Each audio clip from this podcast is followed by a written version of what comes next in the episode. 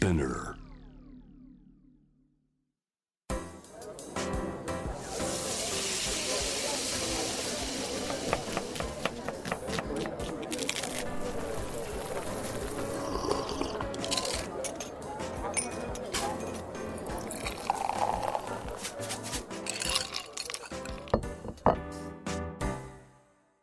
味な副音声ボイスオブフード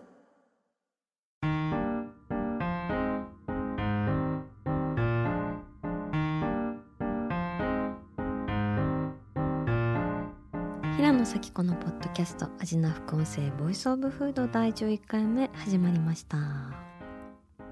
この番組は365日食べ物のことしか考えていない食欲のしもべことフードエッセイスト平野咲子が毎回テーマに上がるフードについて熱く語り音楽のライナーノーツみたいに美術館の音声ガイドみたいに食をもっと面白く深く味わうためのトークをお届けする番組です。というわけで今回のテーマは素晴らしき古食の世界です。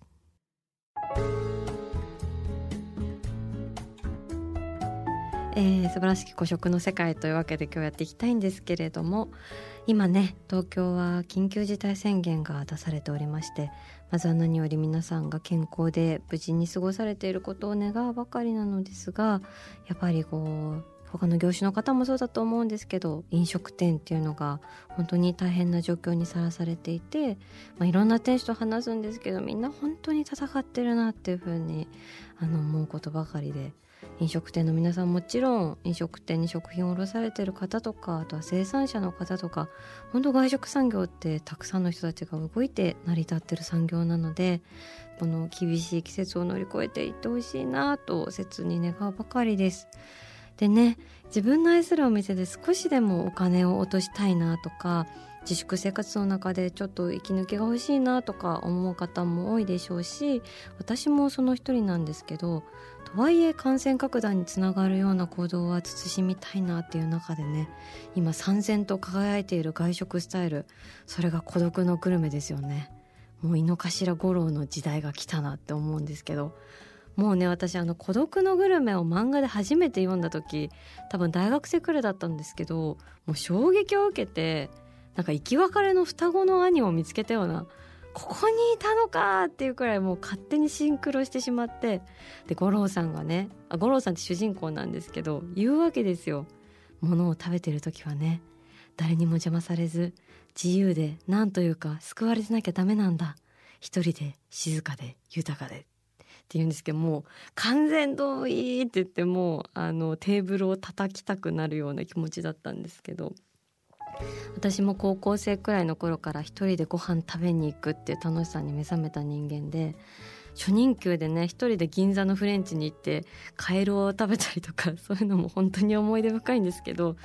まあね一時期は人と一緒にご飯食べると味がしないみたいなこととか本気で思ってたこともあるくらい古食が大好きな人間であります。ということで今日は、まあ、素晴らしき古食の世界というテーマで、まあ、一人ご飯こういうところが楽しいとかこういう視点で味わってると寂しくないよ飽きないよっていうのをねちょっといくつかのポイントに分けてご紹介していきたいなと思います。まずその1カウンターに座る。あのねやっぱりテーブル席とカウンターキッチンのお店だったら私絶対カウンターに座ります。もうカウンターはホテルでいうオーシャンビューなわけで逆にテーブル席はねこう窓開けたらあ隣のビルだったみたいな そういうやつくらい違うなって私思っててやっぱ店主が動いて料理作って出してまた作ってオーダー入ってっていうその一連のね素晴らしいムーブを目撃しているだけでもスマホ見る時間なんてないよっていう感じです。でね実際こう中華料理屋の店主がこう鍋に水を入れる時に蛇口をカンカンってお玉でひねったりするんですけどそういうシーンとかうわかっこいいってなったりとかあと洋食屋のお父さんとお母さんとお姉さんの一糸乱れぬ連携プレーなんかもねこうお母さんが皿を置いたところに生姜焼きをドーンとお父さんがやって娘がさっと持ってくみたいなもう実況解説つけたいよくらいのあの姿を見れる瞬間もあったりするのでぜひあのカウンター砂かぶり席で食を味わってもらいたいなと思います。その2メニューを1行目からじっくり読む。これねメニューは文学だって誰かが言ってたような気がするんですけどね。意外とメニューってね全部読んでないんだよね。なんかパッと眺めて目に飛び込んできたものをこう好きな食べ物をこうキャッチしちゃうみたいなところがあるなと思うので特に人と一緒だとやっぱ早く決めなきゃっていう圧力も自然に働いていくのでなんか気づいたらカプレーゼとりあえず頼んじゃったみたいなそういう風になりがちだと思うんですけどこう1行目から順を追って読んでいくからこその発見っていうのもあるなと思っていて例えばですねなんか居酒屋さんとかであブリは炙りでタイはお作りであサワラは焼き霜作りなんだみたいな。あ魚の食べさせ方一つでもいろいろこだわってるんだなみたいな。そういうことにあの感動したりとかもありますしすごいクラシックな飲み屋さんなんだけどこう土佐酢とかおかかえの間にカッペリーニとか入っててなんでそこにカッペリーニ入れたんだろうなみたいな。なんかこう逆にハテナマークめっちゃ増えるみたいなこととかもこう気になって逆に頼んだりとかもしますしあとねこうリボリータってなんだろうみたいなイタリアンとかでこう知らない名前が出てくるみたいなのも楽しくて私結構その知らない名前が出てきたら大体聞くようにしてるんですけどあリボリータはねパンとイタリアの豆をぐずぐず煮込んで郷土料理なんだけどまあ地味すぎて全然出ないねみたいなこと言われるともうあじゃあそれくださいみたいな。っていやうまいんだよねみたいななんかそういうので店主と距離を縮めていったりみたいなのもあるのでこう1行目からねこうつぶさんに最後まで読んでみるっていうのはすごくこう新たな出会いもあるしメニューの行間から店主の人となりも見えてくるしってそうやって夢も膨らんでいくのでなんか食べる前から楽しいなっていうこの楽しさを味わわずどうするみたいなのがあるんですよね。だからまあこう思いが込み上げすぎためっちゃ長文のメニューの店とかたまにあるんですけどすごいそういうのは大好物です。はいその3食体験に全力でのめり込める。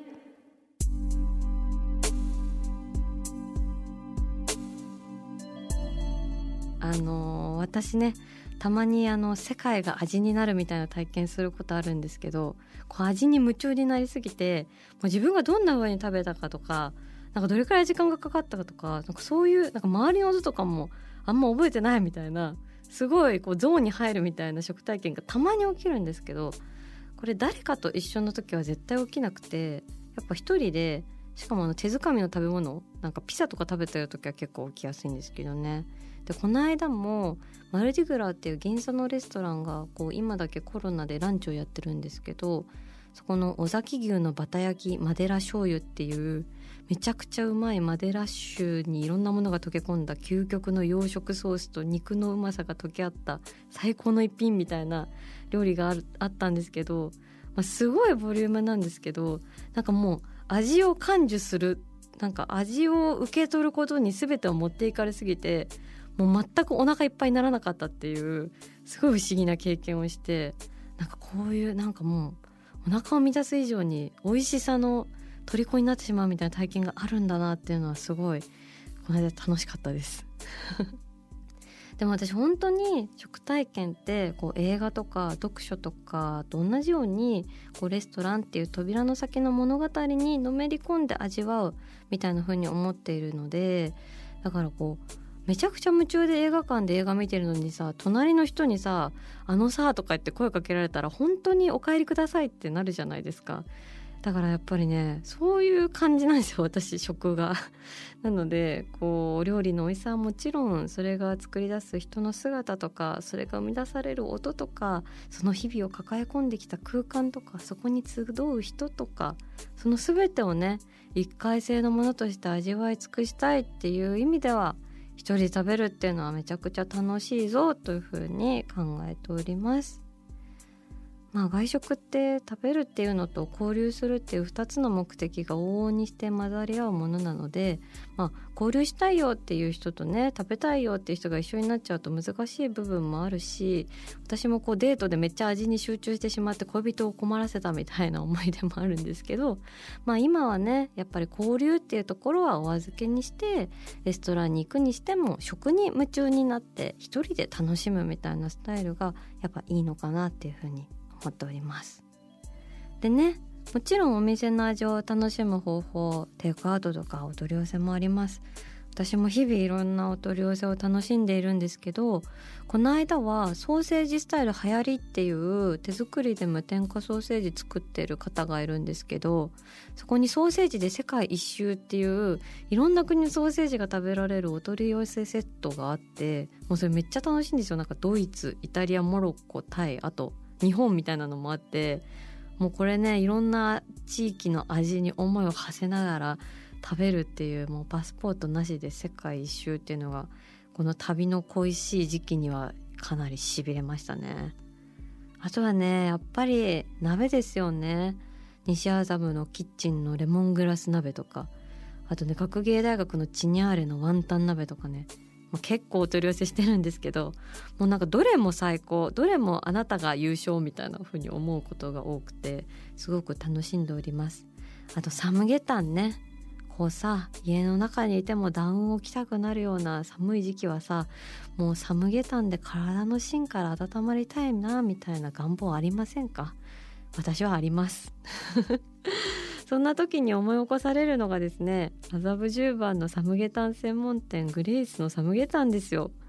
ここお店もねなんか緑を基調としてすごい渋くていいんですけどなんとテイクアウトもお取り寄せもやっております。でねこれがもうこの美味しさっていうのが本当に染み込んでくるんですけれどもね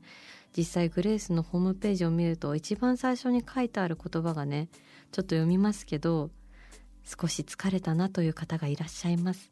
そんな時はグレースのサムゲタンを思い出してください。ってめっちゃ大きな字で書いてあるんですよ。疲れたらサムゲタンだねと。あと葛根湯とね。そして熱いお風呂ですよね。ということで今日はグレースのサムゲタンにスタジオにお越しいただきました。わやばいこれ。マジで。何？もう丸鶏。そのまんま入っております。白い美しいスープの中央に浮かんでおります。いやー美しいですね。本当にもうこの湯気だけで寿命伸びる。もう100歳伸びました今私寿命が。それくらいのこう薬効を感じるんですけれども。これね嬉しいね。食べていいんですか？いただきます。じゃあスープ飲もうこれね今丸鶏が浮いている丸鶏アイランドみたいになっているあの白いスープの海の中ですけれども同時に薬味なんかあの全然ひなびてないフレッシュなネギと松の実とあと塩と胡椒をブレンドした素敵な薬味たちがあの脇を固めております。最高です。本当にいい匂い。もうあの深呼吸だけで元気になるね。じゃあちょっとあー美味しそう。ちょっとスープいただきます。このちょっと白くて本当に澄んだ濁りのないスープです。いただきます。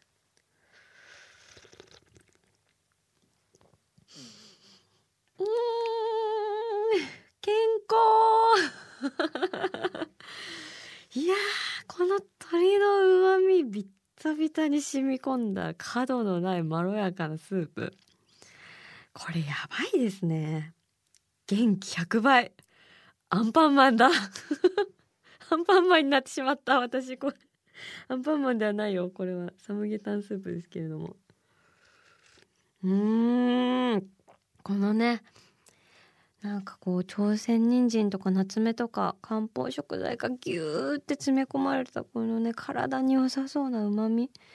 もうしっかりこうニンニクとかのパンチも効いてたりしてめちゃめちゃ元気になりますね。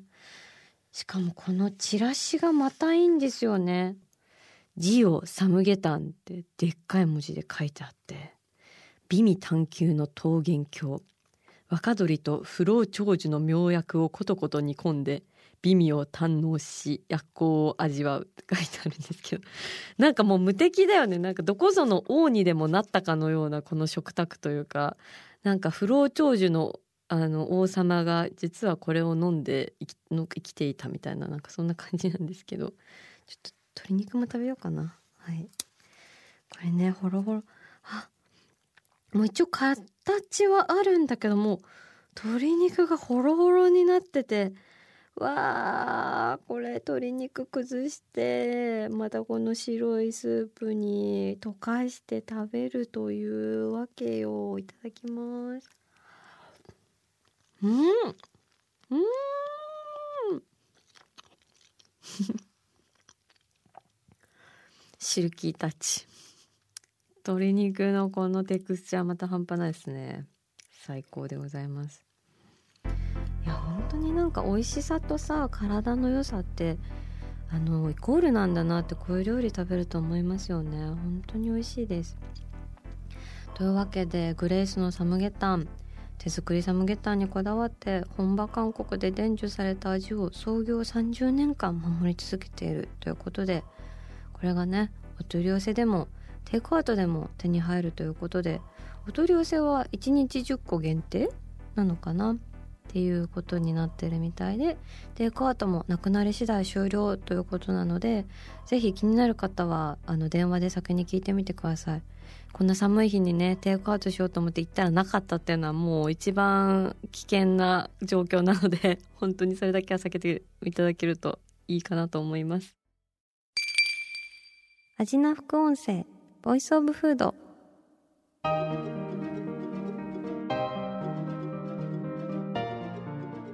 はい今回は素晴らしき孤食の世界というテーマでお送りしましたがどうだったでしょうか？孤食もなかなかいいよねというふうに思ってもらえたらなと思うんですけれども結構ねよくお店の人とかに一人だと嫌がられそうとか心配する方もいると思うんですけど意外と大体のお店が一人来店って歓迎してくれるなっていうのが私の実感です。実際ね高級フレンチとか割烹とかも私一人で「えいや!」みたいな感じで行ってしまうこともあるんですけれども逆にお店の人もこう気にかけてくださって仲良くなれたりもするし意外と一人の人っているんですよね。しかも若い男性とかでねいるんですよ。フレンチとか一人で食べてる人が。なんだろうみたいな。また私のなんか生き別れの兄弟かなとか思っちゃうんですけどまあ大体あの修行中の料理人さんですねで彼らもねあのやっぱりこう貯めた軍資金というか仕事で貯めた軍資金をこうつぎ込んでそのレストランでその味わうっていうのをやられてるわけなんですけれどももうね食べる姿勢がすごいんですよ。もうこの料理からこの時間から僕が吸収できるもん全部吸収してやるっていう意気込みでね食べていらっしゃるのでこっちもこう自然と背筋が伸びちゃうというかね私も背筋伸ばして美味しくご飯を食べていきたいなというふうに、えー、そういう姿を見ると思います。とかねそんなこと言ってると一人ご飯大好きって言い過ぎて本当に誘いづらいですとか友達に言われたりするんですけれどもすいませんたまには人とも食べたいよというわけで今日は素晴らしき古食の世界についてお話をさせていただきました。あと番組インスタグラムも結構いろんな写真アップしたりとかあのこぼれ話ですとか小ネタ情報いろいろあのギュギュッと詰め込んで楽しい感じになってるのでぜひご覧になっていただけたらなと思います。というわけで平野咲子が届ける味な副音声ボイスオブフード次回も食べ物への愛を声にしてお届けしていきます。どうもありがとうございました。あーお腹すいた。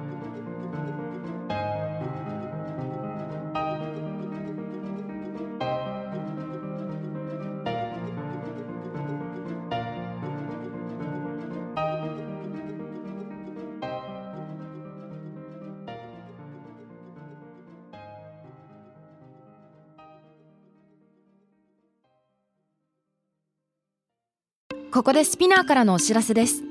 スピナーでは企業やブランドの魅力やストーリーをポッドキャストとして制作配信するお手伝いをしております。ポッドキャストを通してお客様とのタッチポイントの創出とエンゲージメントを向上させてみませんか？お問い合わせは概要欄の URL かスピナー .com のスピナーブランデッドポッドキャストからお願いします。